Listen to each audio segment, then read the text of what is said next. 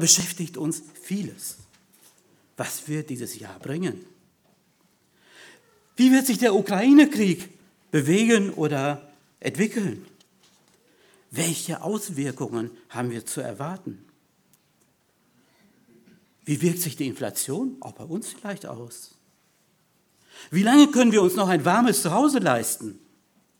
Wie lange ist die Lebensmittelversorgung gewährleistet? Wie lange kommen wir von A nach B und können mobil sein? Und die Menschen sind heutzutage oft und ganz viel enttäuscht. Viele haben das Vertrauen verloren. Das Vertrauen in die Kirche ist zum Beispiel sehr stark verloren gegangen. Denken wir einmal an die Missbrauchsfälle und die vielen Missstände, die da waren oder auch sind. Und viele Menschen verlieren ihr Vertrauen und kehren der Kirche den Rücken. Menschen haben Vertrauensverlust der Politik gegenüber. So viele falsche Entscheidungen auf Kosten der Bürger sind da gelaufen und die Menschen verlieren ihr Vertrauen. Wie sieht das Vertrauen in die Justiz aus? So ein negatives Urteil wie über, zum Beispiel über Pastor Latzel beeinflusst uns doch sehr stark und wirft uns Fragen, inwieweit können wir uns auf unsere Justiz verlassen? Wie sieht es in der Medizin aus? Auch da fangen wir an, uns nicht ganz darauf zu verlassen. Denn so manchmal merkt man, dass es nicht unbedingt um die Gesundheit geht, sondern um die wirtschaftlichen Interessen der Pharmakonzerne. Und man fragt sich, wie viel Verlass ist da eigentlich? Wie weit können wir uns auf die Wissenschaft verlassen? Und wenn wir diesen vielen Chaos um uns herum sehen in der Welt, dann kriegen wir schon langsam Angst und Bange. Dazu kommen die vielen persönlichen Chaos-Situationen äh, in unserem Leben. Es gibt so viele Nöte. Es gibt so viele Krankheiten, die um sich greifen. Private wirtschaftliche Notlagen, zerrüttete Beziehungen unter den Menschen, zerrüttete Beziehungen in den Ehen, in den Familien, unter Christen. Und das ist sehr fürchterlich. Und wenn es um die wichtigsten Lebensfragen geht, woher komme ich? Wer bin ich? Und wohin gehe ich? Dann ist die Orientierungslosigkeit doch erschreckend groß. Und wie sieht das mit dem, mit dem Leben nach dem Tod aus? Wie sieht das mit der Ewigkeit aus? Wo wirst du die Ewigkeit zubringen? Wenn wir uns diese Frage stellen, werden wir im Himmel sein oder in der Hölle? Da ist die Orientierungslosigkeit noch größer. Die meisten Menschen sagen zumindest, dass sie gerne in den Himmel wollen. Aber wer kennt den Weg in den Himmel? Wie komme ich in den Himmel? Diese Frage ist sehr real heute. Und unser Leben ist wie so ein Labyrinth, das wir hier sehen. Dieses Labyrinth können wir hier in Bad Salzuflen besuchen. Da kann jeder mal durchlaufen. Aber unser Leben gleicht oft auch einem Labyrinth. Man läuft und probiert rum, man läuft die ganzen Gänge entlang, man kommt von einer Entscheidung in die nächste, man trifft falsche Entscheidungen und landet immer wieder vor einer Sackgasse und weiß nicht, wie es weitergeht. Und wenn man das Labyrinth dann von oben sieht, aus der Vogelperspektive, dann kann man auch einen Ausgang erkennen. Doch wer in unserem Leben hat den Durchblick durch dieses Labyrinth? Wie kommt man da raus? Wer kann uns Menschen den Blick und die Orientierung geben? Wer kann uns an die Hand nehmen und uns aus diesem ganzen Elend herausführen? In der Bibel, im Johannesevangelium, da finden wir eine wunderbare Antwort. Johannes präsentiert in seinem Johannesevangelium Jesus als den Sohn Gottes. Er präsentiert diesen Herrn als den Ich bin Jesus. Er hebt hervor, was Jesus über sich selbst gesagt hat. Zum Beispiel, ich bin das Brot des Lebens. Ich bin das Licht der Welt. Ich bin die Tür. Ich bin der gute Hirte. Ich bin die Auferstehung und das Leben. Ich bin der Weinstock. Und die Aussage, die wir uns heute näher anschauen wollen, ich bin der Weg, die Wahrheit und das Leben. Niemand kommt zu Vater als nur durch mich. Ich habe diese Predigt mit dem Thema überschrieben. Wie komme ich aus diesem Lebenslabyrinth, in dem ich im Moment stecke, wie komme ich da raus und komme in den Himmel? Schauen wir uns zuerst einmal den Kontext des Geschehens an. Jesus hat in der Zeit seines Wirkens ganz besonders viel Zeit mit seinen Jüngern verbracht. Er hat die Jünger vorbereitet. Er hat sie gelehrt und sie konnten von ihm ganz viel lernen. Er hat vor ihren Augen viele Zeichen und Wunder getan und sie konnten Jesus erleben in seiner großen Kraft und Herrlichkeit. Bis der letzte Tag und nun schließlich auch die letzte Nacht anbrach. Und Jesus traf sich mit seinen Jüngern zum letzten Mal vor seinem Tod, um das Passalam zu essen. Er wusch seinen Jüngern die Füße und dann gab er ihnen die letzten Worte vor seinem Tod mit auf den Weg. Und dann kommen wir zu unserem Predigtext, Johannes 14, Vers 1 bis 6. Wobei wir heute den Fokus auf Vers 6 legen wollen. Euer Herz erschrecke nicht. Glaubt an Gott und glaubt an mich. Im Haus meines Vaters sind viele Wohnungen. Wenn nicht, so hätte ich zu euch gesagt, ich gehe hin, um euch die Städte zu bereiten.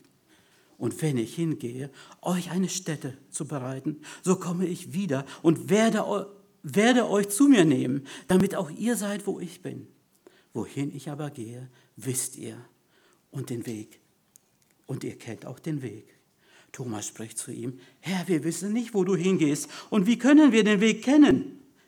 Jesus spricht zu ihm, ich bin der Weg, die Wahrheit und das Leben. Niemand kommt zum Vater als nur durch mich. Wir wollen diesen Text in fünf Schritten betrachten. Zuerst den unmittelbaren Kontext in Vers 1 bis 5, wo Jesus den Weg zum Himmel bereitet. Und dann in Vers 6 wollen wir uns die drei äh, Aussagen anschauen. Im zweiten Punkt also, Jesus ist der Weg. Als drittes, Jesus ist die Wahrheit. Und als viertes, Jesus ist das Leben. Und dann zum Schluss als fünftes, den krönenden Abschluss. Jesus ist die einzige Chance, um in den Himmel zu kommen. Nun wollen wir im ersten Punkt schauen, Jesus bereitet den Weg zum Himmel. Das finden wir jetzt in den ersten fünf Versen. Vers 1 spricht Jesus an und möchte seine Jünger ermutigen. Er spricht ihnen Trost und Ermutigung zu. Denn Jesus wusste ganz genau, dass er in den nächsten Stunden den Kreuzestod sterben wird. Er wusste ganz genau, dass das für die Jünger sehr, sehr schwierig wird, ohne Jesus klarzukommen. Und deshalb wirbt er um ihr Vertrauen und versucht ihnen noch einmal Mut zuzusprechen und sagt ihnen, euer Herz erschrecke nicht. Glaubt an Gott und glaubt an mich. Jesus wusste aber auch, dass er nach seinem Kreuzestod auferstehen wird. Er wusste ganz genau, dass er die Hölle, den Tod und den Teufel besiegen wird und damit für jeden Menschen den Weg zum Himmel frei macht, damit jeder einen Zutritt zu ihm hat. Und deshalb kündigt er auch weiter in Vers 2 seine Himmelfahrt an. Im Haus meines Vaters sind viele Wohnungen. Wenn nicht, so hätte ich euch gesagt, ich gehe hin, um euch die Städte zu bereiten. Jesus wird also in den Himmel auffahren, was dann 40 Tage später auch geschah. Dann in Vers 3 kündigt er die Entrückung seiner Brautgemeinde an und sagt, und wenn ich hingehe, euch die Städte zu bereiten, so komme ich wieder und werde euch zu mir nehmen, damit auch ihr seid, wo ich bin. Hier deutet Jesus die Entrückung der Brautgemeinde an, die am Ende des Zeitalters geschehen wird. Die Entrückung, auf die auch wir heute noch hier aktuell sehnsüchtig warten. Dann wird er wiederkommen und er wird alle wahren Gläubigen zu sich in dem Himmel, in seine Herrlichkeit abholen. Etwas umfassender beschreibt Paulus in 1. Thessalonicher 4, Vers 13 bis 18, wie diese Entrückung stattfinden wird. So, und nun in Vers 4 spricht Jesus von dem Weg, den er jetzt vor sich hat. Wohin ich aber gehe, wisst ihr, und ihr kennt den Weg. Das heißt, Jesus hatte in der Zeit seines Lebens und ganz besonders in, Letz-, in den letzten Jahren, wo er seine Jünger so intensiv unterrichtet hat, hat er ihnen immer wieder seinen Weg schon im Voraus gesagt und sie darauf eingewiesen, dass er leiden und sterben wird, dass er sterben, dass er bis ans Kreuz auf Golgatha gehen wird und dass er wieder auferstehen wird. Er hat ihnen vorausgesagt, dass er wieder in den Himmel auffahren wird. Diese Information ist für die Jünger nichts Neues. Sie wussten es alles, sie haben es gehört. Aber ob sie die Zeit so wirklich realisiert haben, ist eine andere Frage. In Vers 5 sehen wir nun eine erstaunliche Reaktion von Thomas. Thomas spricht zu ihm, Herr, wir wissen nicht, wo du hingehst und wie können wir den Weg kennen? Scheinbar hat Thomas in diesem Moment gar nicht verstanden, was Jesus da eigentlich gesagt hat. Und wie auch Petrus dachte er wohl, dass es jetzt nur darum geht, an einen anderen Ort irgendwie umzu, äh, weiterzufahren. Scheinbar war ihm der Ernst der Lage, in der sie gerade waren, überhaupt nicht bewusst. Dass sich Jesu Worte vom Tod und Auferstehung und von der Himmelfahrt jetzt unmittelbar vor ihren Augen erfüllen wird.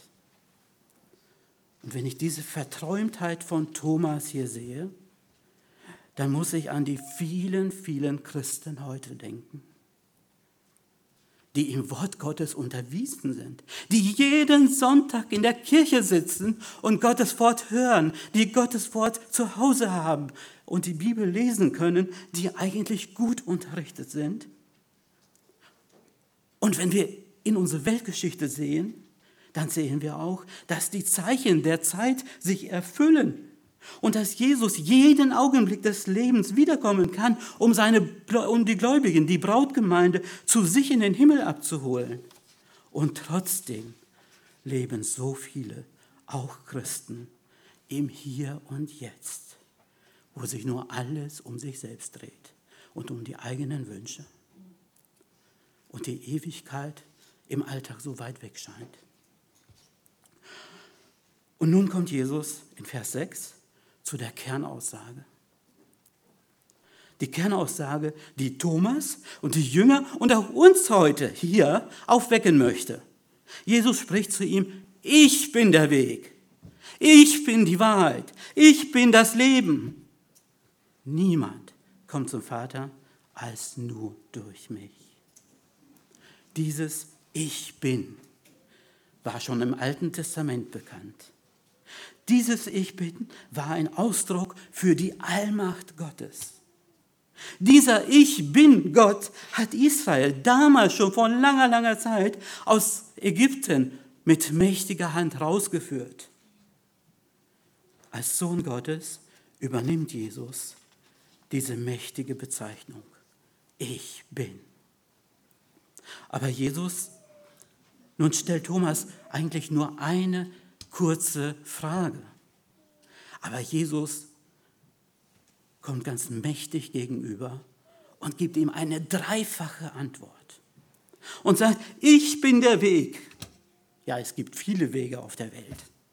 Aber es geht nicht um irgendeinen Weg, sondern ich bin der richtige Weg. Ich bin die Wahrheit. Es gibt auch viele Wahrheiten in dieser Welt. Aber es geht nicht um irgendeine Wahrheit, sondern es geht um die echte, um die vollkommene Wahrheit. Ich bin das Leben. Ja nun, hier auf der Erde hat man ja nur ein Leben. Aber er hat das Leben, das bis in alle Ewigkeit hineingeht. Diese Begriffe Weg, Wahrheit und Leben finden wir also schon im Alten Testament.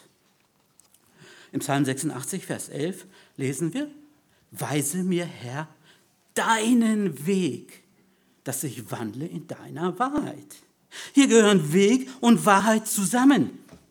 Oder Psalm 16, Vers 11, du wirst mir den Weg des Lebens zeigen, vor deinem Angesicht sind Freude in Füllen. Weg und Leben sind eng beieinander. Dieser Weg führt zur Wahrheit und die Wahrheit führt zum Leben. Dieser Weg, Wahrheit und Leben werden in Jesus Christus zu einer Person. Und nun wollen wir uns diese Begriffe einmal im Einzelnen noch anschauen. Im zweiten Punkt geht es, weiter, geht nun darum, ich bin der Weg. Was heißt das eigentlich? Es gibt doch so viele Wege. Und man sagt in der Öffentlichkeit oft, viele Wege führen nach Rom. Es gibt viele Wege, in der Tat. Es gibt viele Wege, einen Beruf zu erlernen. Es gibt viele Möglichkeiten. Es gibt viele Wege, einen Ehepartner zu finden. Es gibt viele Wege, ein schönes Auto zu kaufen. Es gibt viele Wege, ein Haus zu bauen oder etwas Tolles zu erwerben. Es gibt viele Wege, um reich zu werden und Karriere zu machen. Aber alle diese Wege sind wie in unserem Labyrinth nur sehr begrenzt. Sie führen oft in die Sackgasse und sie führen nicht zum wirklichen Leben. Sie sind nur auf der Erde begrenzt und dann verblassen sie. Und sie sind wie ein Luftballon, kaputt und weg. Wenn er einmal zerplatzt, da sieht man nichts mehr von. Von diesem Weg spricht Jesus aber nicht. Jesus spricht von dem eigentlichen Weg, der ewig ist und zum Vater im Himmel führt. Und da müssen wir uns zuerst klar machen, dass jeder Weg einen Startpunkt hat und einen Zielpunkt. Wenn ich in einem Navigationssystem mein Ziel erreichen möchte, dann muss ich dem Navi zwei Angaben machen. Und zwar, wo bin ich, was ist mein Startpunkt und mein Zielpunkt, wo will ich hin. Und dann kann ich erst erwarten, dass der Navi mir eine Berechnung äh, aufzeigt. Was ist mein Standpunkt? Was ist dein Standpunkt? Wir könnten heute sagen, unser Standpunkt ist, wir leben auf der Erde. Wir leben in Europa.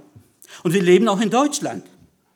Und jetzt gerade sind wir alle in Bielefeld, hier im Gottesdienst. Das ist unser Standpunkt. Wir Menschen sind alle in Sünden geboren. Wir stecken jeder in seinem Labyrinth, wo wir viele, viele Fragen haben, viele Fragen und Sorgen des Lebens, wo wir oft nicht Bescheid wissen. Und wir haben so einiges ausprobiert und brauchen einen Helfer. Und was ist unser Ziel? Die Bibel nennt uns zwei verschiedene mögliche Ziele. Den Himmel und die Hölle. Dazwischen gibt es nichts. In Matthäus 7, Vers 13 und 14 werden wir über diese beiden Wege informiert. In Vers 13 zum Beispiel lesen wir von einem breiten Weg. Geht hinein in die enge Pforte, Pforte, denn die Pforte ist weit und der Weg ist breit, der zur Verdammnis führt. Und viele sind es, die auf ihm hineingehen. Das ist also der Weg, den die große Masse der Welt geht. Ein Leben in Spaß und Saus und Braus. Ein Leben in der Augenlust, ein Leben in der Fleischeslust, ein Leben in der Prahlerei, voll Neid und Hass und alles mögliche Übles. Ein Leben also in der Gottlosigkeit. Dieser Weg ist, wie eine Rockgruppe auch besingt, dieses Leben ist die Autobahn zur Hölle, die zwar mit solchen Liedern oft verniedlicht wird, aber in der Tat, in der Wirklichkeit bedeutet dieser Weg am Ende in der Ewigkeit ewige Qual. In Vers 14 lesen wir dann von einem anderen Weg, von dem schmalen Weg. Wie eng ist die Pforte und wie schmal ist der Weg, der zum Leben führt. Und wenige sind es, die ihn finden. Dieser schmale Weg ist praktisch im Vergleich dazu wie ein Trampelpfad, der auf den, auf, über die Berge geht. Dieser Weg ist steinig, er ist gefährlich, er ist mühsam, er ist steil und sehr herausfordernd. Im Psalm 23 lesen wir, und ob ich schon wandelte im finsteren Tal, fürchte ich kein Unglück. Dein Stecken und Stab trösten mich. Aber dieser schmale Weg zum Himmel führt in die ewige Herrlichkeit. Da, wo Jesus für uns alle Wohnungen bereitet hat. Von diesem Ziel, die ewige Herrlichkeit im Himmel, von diesem Ziel redet Jesus hier und sagt, ich bin der Weg dorthin. Warum beansprucht Jesus, der einzige Weg zum Himmel zu sein? Was ist denn mit all den anderen Religionsstiftern? Die behaupten doch auch, den richtigen Weg zu haben. Aber da ist ein ganz großer Unterschied. Jesus ist den, diesen Weg selbst gegangen und er kennt den Weg und er weiß, wo es lang geht.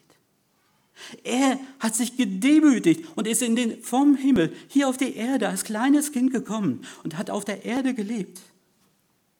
Er hat ein heiliges, sündloses Leben geführt.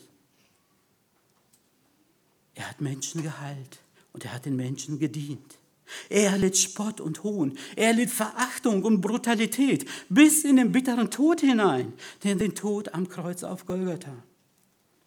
Doch mit der Auferstehung besiegte er den Tod und die Hölle. Und dann fuhr er auf zum Himmel zu seinem Vater. Dieser Jesus ist der Erste und der Letzte. Er selbst ist diesen Weg vorausgegangen. Er kennt den Weg. Er ist der beste Navigator. Kein Navi kann es ihm nachmachen. Auf ihn ist Verlass. Er bringt uns sicher zum Ziel. Und Jesus sagt, ich bin der Weg. Ich bin der Weg zum Himmel. Und nun die Frage an jeden von uns. Auf welchem Weg bist du? Ist das immer noch der breite Weg der Sünde? Irrst du immer noch in diesem Lebenslabyrinth rum? Dann sagt Jesus, ich bin der Weg zum Himmel. Und er möchte dein Heiland und Herr des Lebens sein und möchte dich begleiten und in diese wunderbare Herrlichkeit hineinführen. Und wir kommen jetzt zum dritten Punkt. Jesus ist die Wahrheit. Wenn Jesus spricht, ich bin die Wahrheit. Da fragte der Pilatus, als Jesus vor Pilatus geführt wurde, fragte Pilatus, Wahrheit, Wahrheit, was ist denn Wahrheit? Die Definition habe ich mal aus dem Lexikon rausgeschrieben. Hört sich erstmal ähm, ja, etwas interessant an. Der Begriff der Wahrheit wird in verschiedenen Zusammenhängen gebracht und unterschiedlich verfasst. Gemeinhin wird die Übereinstimmung von Aussagen oder Urteilen mit dem Sachverhalt einer Tatsache oder der Wirklichkeit im Sinne eines korrekt, einer korrekten Wiedergabe als Wahrheit bezeichnet. Die zugrunde liegen, der, das zugrunde liegende Adjektiv wahr kann auch als Echtheit, Richtigkeit, Reinheit oder Authentizität einer Sache, einer Handlung oder einer Person gemessen an den bestimmten Begriff beschreiben. Die Wahrheit ist also ein ganz krasser Gegensatz zur Lüge. Wenn Jesus sagt, ich bin die Wahrheit, dann heißt es nicht, dass es auf der Welt keine anderen Wahrheiten mehr gibt. Es gibt viele kluge Aussagen. Es gibt auch viele weise Menschen, die auch weise Wahrheiten vermitteln können. Denken wir zum Beispiel an Ärzte, die schon eine ganze Menge wissen und einiges vermitteln können. Das sind Professoren, das sind Politiker, Lehrer oder Theologen, die viel drauf haben, die in ihrem Leben viel gelernt haben und so manche Wahrheiten kennen und sie auch vermitteln können, die bestätigt und wirklich Tatsache sind, ja. Aber alle diese menschlichen Wahrheiten sind begrenzt, sie sind dürftig und sie sind oft einseitig, weil man da nicht immer den Durchblick hat. Aber sie sind keine absolute Wahrheit. Nun einmal ein Beispiel aus unserem täglichen Leben.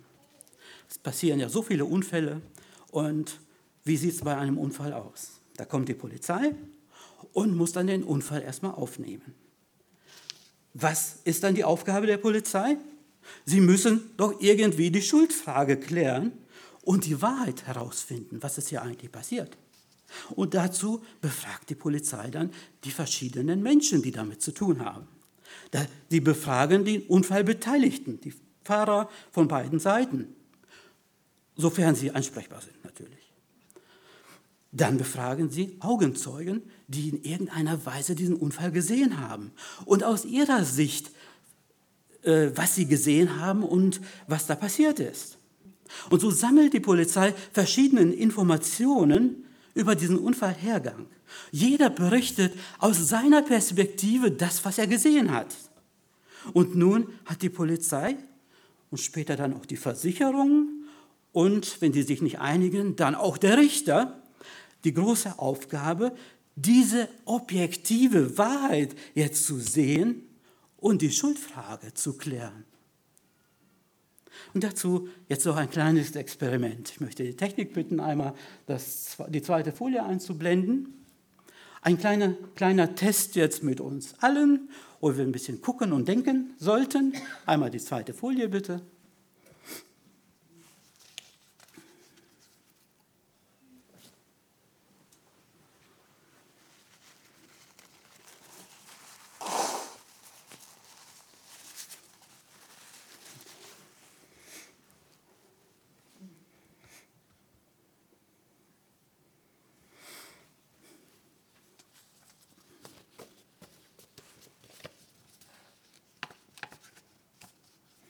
Ja, genau, da haben wir unsere Quadrate. Ein ganz einfaches Bild. Wie viele Quadrate seht ihr? Jetzt möchte ich mal ganz verschiedene Wahrheiten hören. Was denkt ihr? Was seht ihr? Ich glaube, wir werden einige unterschiedliche Aussagen finden und sehen. Ruft doch einfach mal rein. Wie viele Quadrate seht ihr? 16? 17? Ja? Wer gibt mehr? Ja.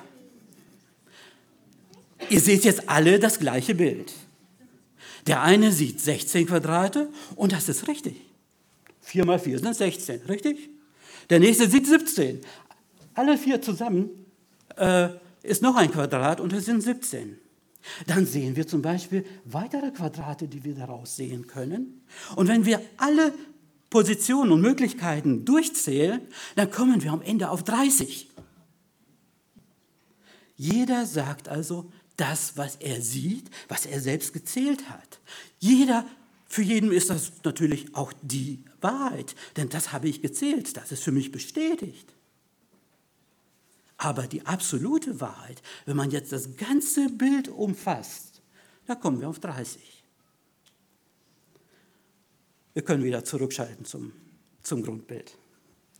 Aber die Frage ist, was ist die wirkliche Wahrheit? In unserem Leben haben wir verschiedene Blickpunkte, verschiedene Positionen, von der wir die Sache immer wieder betrachten. Aber es geht um die echte Wahrheit. Menschen können viele Ansichten haben, doch darum geht es nicht. Es geht um die Tatsache. Es geht um die absolute Wahrheit. Und in Matthäus 6, 16, Vers 13 bis 16 bringt Petrus die Wahrheit auf den Punkt. Ich lese einmal die paar Verse. Da kam Jesus in die Gegend von Caesarea Philippi und fragte seine Jünger und sprach, was sagt, sagen die Leute aber, dass der Menschensohn sei? Sie sprachen, einige sagen, du seist Johannes der Täufer, andere, du seist Elia, andere wieder, du seist Jeremia oder einer der Propheten. Jesus aber sprach zu ihnen, wer sagt ihr denn, dass ich sei? Da antwortete Simon Petrus und sprach, du bist Christus, des lebendigen Gottes Sohn. Wow, das war die Wahrheit. Viele Menschen konnten ihn ganz unterschiedlich bewerten. Aber die Tatsache, die echte Wahrheit, du bist Christus, der lebendige Gottes Sohn. Alles, was Menschen vermuten und behaupten, steht immer auf wackeligem Boden.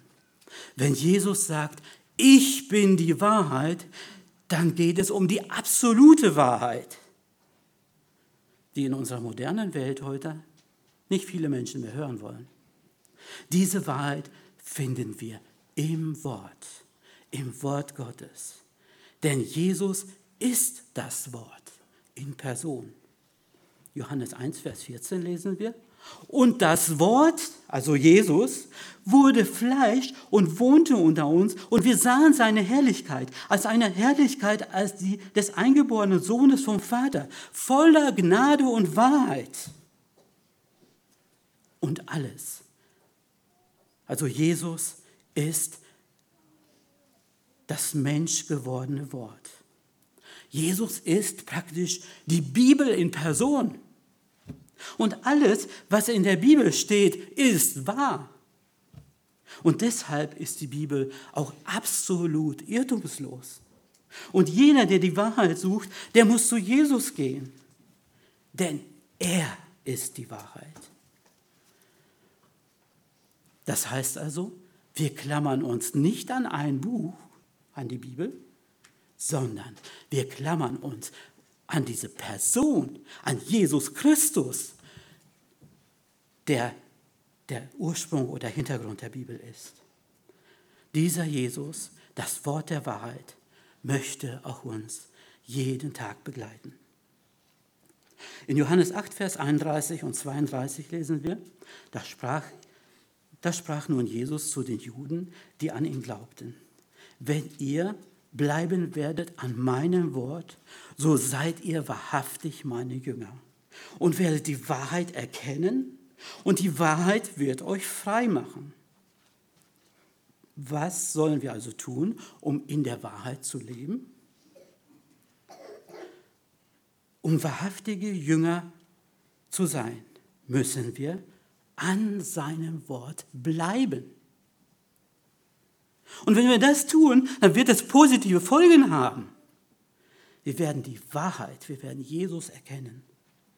Und die Wahrheit, ja, Jesus wird uns frei machen. Nun, wie sieht das ganz praktisch aus? Wie können wir in seinem Wort bleiben? Das können wir tun, indem wir sein Wort in den verschiedenen Möglichkeiten aufnehmen. Da ist ein wunderschöner Bibelvers am, am, am Morgen, ein guter Impuls und ein sehr ermutigendes äh, Element, wo uns das Wort Gottes anspricht und einen Impuls für den Tag gibt. Aber die Gefahr dabei ist, wenn wir nur bei einem Impuls bleiben, ist es doch etwas wenig. In der Praxis, wie sieht es mit unserem Frühstück aus? Wir essen doch nicht zum Frühstück nur ein, ein kleines Bonbon und versuchen dann den ganzen Tag zu hungern und davon leben und zehren. Das ist doch etwas dürftig. Das heißt, wir brauchen etwas mehr. Wir brauchen eine feste Speise.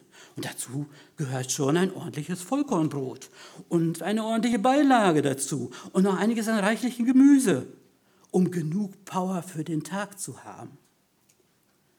Und so brauchen auch wir in unserer Beziehung zum Herrn sein Wort sein Wort zu studieren, in sein Wort tiefer reinzuschauen und sich damit zu beschäftigen, was Gott uns eigentlich sagen will und wie er unser Leben verändern will.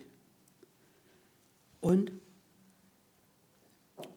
das nächste ist, wir brauchen viel Zeit fürs Gebet, um diese Beziehung zu unserem Herrn zu intensivieren und eine feste und innige Beziehung zu ihm zu haben.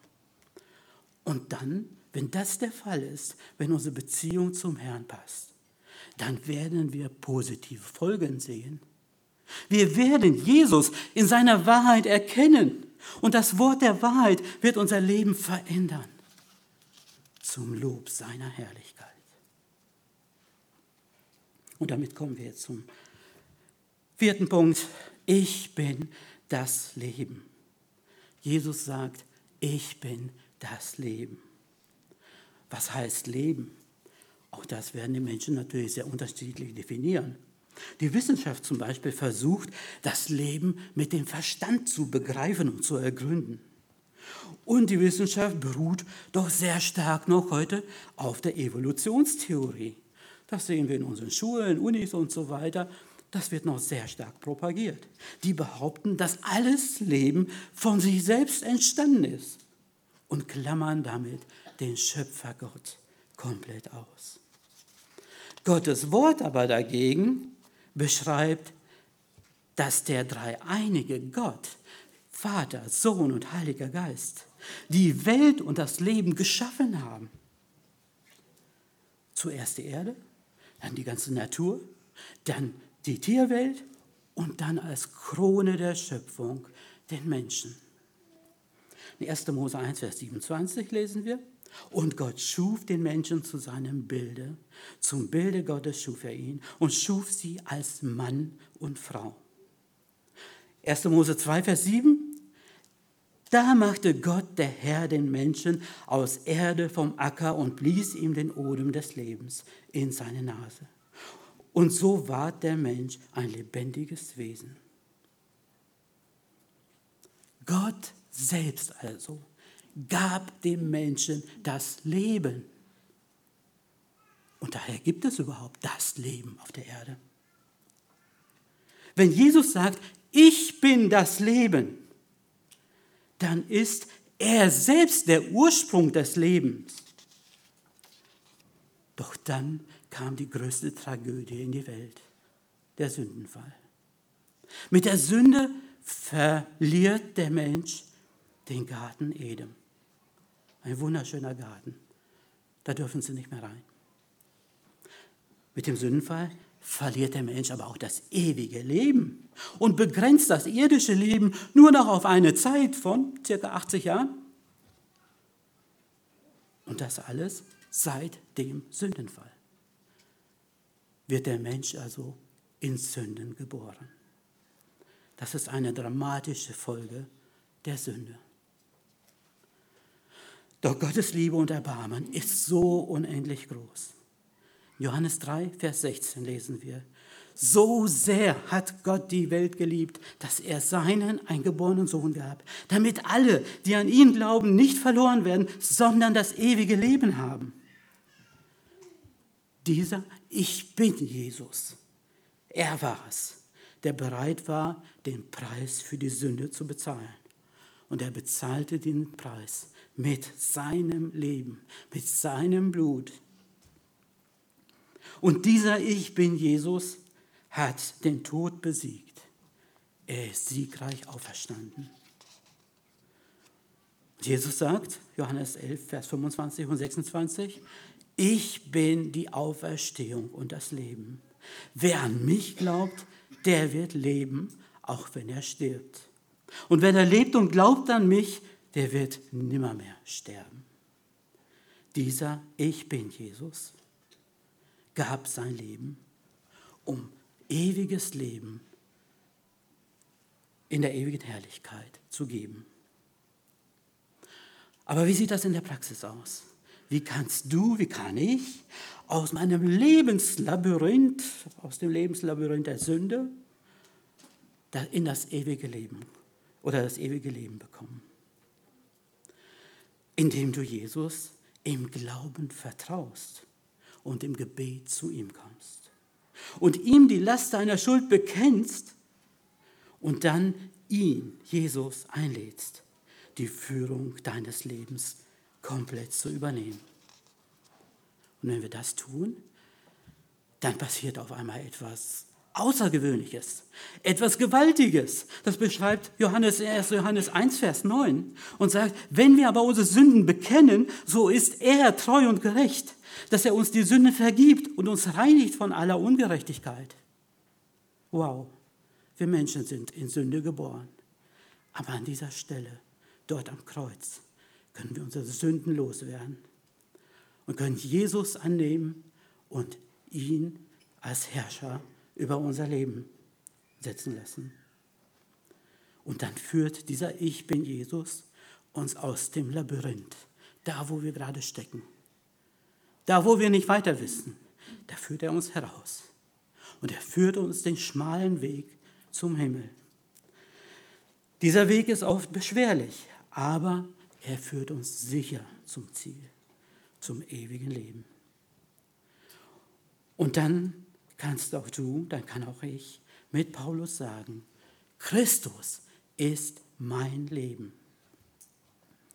Jesus sagt, ich bin der Weg, die Wahrheit und das Leben. Und damit kommen wir zur Schlussfolgerung im fünften Punkt. Die Schlussfolgerung ist also, niemand kommt zum Vater als nur durch mich. Und warum ist Jesus die einzige Chance? Warum geht es nur durch Jesus? Warum kann man nur durch Jesus in den Himmel kommen? Was ist denn mit den vielen Religionsstiftern? Die Menschen eigentlich nur in Abhängigkeit bringen, aber niemals das Heil geben können. Sie können sie nicht in den Himmel führen. Nein. Was ist mit den vielen Ritualen, die Menschen einhalten? die alle möglichen Schwierigkeiten mit sich bringen oder äh, tun, mit der Hoffnung, damit sie sich damit das Heil erkaufen. In Wirklichkeit taugen diese Rituale alle gar nichts und führen überhaupt nicht zum Heil, sondern eher weg von Gott. Was ist mit den vielen toten Götzen, die die vielen Heidenvölker verehrt haben und auch heute vielleicht noch verehren? Denken wir doch einmal an Elia und die Balspropheten. Was haben da die Götter, diese Götzen geholfen? Gar nichts. Sie haben nur viel Schaden gebracht. Und keiner konnte dadurch irgendwie selig werden. Aber wie sehen unsere heutigen modernen Götzen aus? Was verehren wir Menschen oder was verehren die Menschen heute? Und ich denke, wir sind heute auch in einem Zeitalter, wo viele Götzen angebetet werden. Die sehen halt nur ein bisschen anders aus. Das ist nicht so Steingötzen oder aus Holz oder sonst irgendetwas. Die Götzen haben heute oft eine andere äh, Kontur. Das können Menschen sein. Das können Stars oder Prominente, Künstler sein oder verschiedene Menschen, die etwas Besonderes in der Welt sind. Was tut man sich da an, um diese Menschen zu verehren? Diese Götzen können auch Besitztümer sein. Ja, diese Götzen können auch ein Haus oder ein Auto sein oder die Bekleidung oder eine Einrichtung, was ganz Edles, wo man mehr für investiert, als man für Gott investieren würde. Diese Götzen können auch Dinge wie soziale Medien sein. Das Smartphone gehört heute inzwischen zu unserer Gesellschaft und in unseren Alltag hinein. Und wie geht man damit um? Man kann mit diesem Ding auch so umgehen, dass es einen zum Götzen wird, dass man alles andere daneben stellt und sich vollkommen nur darauf konzentriert. Ja, auch diese heutigen Götzen sind Dinge, denen man mehr freie Zeit und Geld opfert als dem lebendigen Gott. Letztendlich führen all diese Götzen, Rituale, Abhängigkeiten und alles, was man da so macht, alle in die Irre. Sie führen von Gott weg. und nicht in den Himmel. Es gibt also nur noch einen einzigen Weg, der zum Himmel führt. Und dieser eine Weg ist Jesus. Petrus und Johannes bezeugen in Apostelgeschichte 4, Vers 12 und machen eine Sache ganz klar. Und in keinem anderen ist das Heil. Auch ist kein anderer Name unter dem Himmel den Menschen gegeben, durch den wir selig werden sollen. Nur alleine Jesus. Darum ist Jesus der einzige Weg. Darum ist Jesus die einzige Chance, in den Himmel zu kommen. Unsere Frage heute war, wie komme ich aus meinem Lebenslabyrinth in den Himmel? Wir haben im Wort gesehen, dass Jesus für jedes Kind Gottes einen Platz im Himmel bereitet. Dann haben wir gehört, Jesus ist der Weg. Jesus ist die Wahrheit. Er ist die absolute Wahrheit. Jesus ist der Eins, ist das Leben, das bis in die Ewigkeit hineinführt. Jesus ist der einzige Weg und die einzige Chance, um aus diesem Lebenslabyrinth in den Himmel zu kommen. Dieser Ich bin Jesus hat alles getan, damit jeder Mensch von uns und auch jeder Mensch auf der Welt die Möglichkeit hat, bei ihm in der Herrlichkeit zu sein. Was machst du mit diesem Angebot? Amen.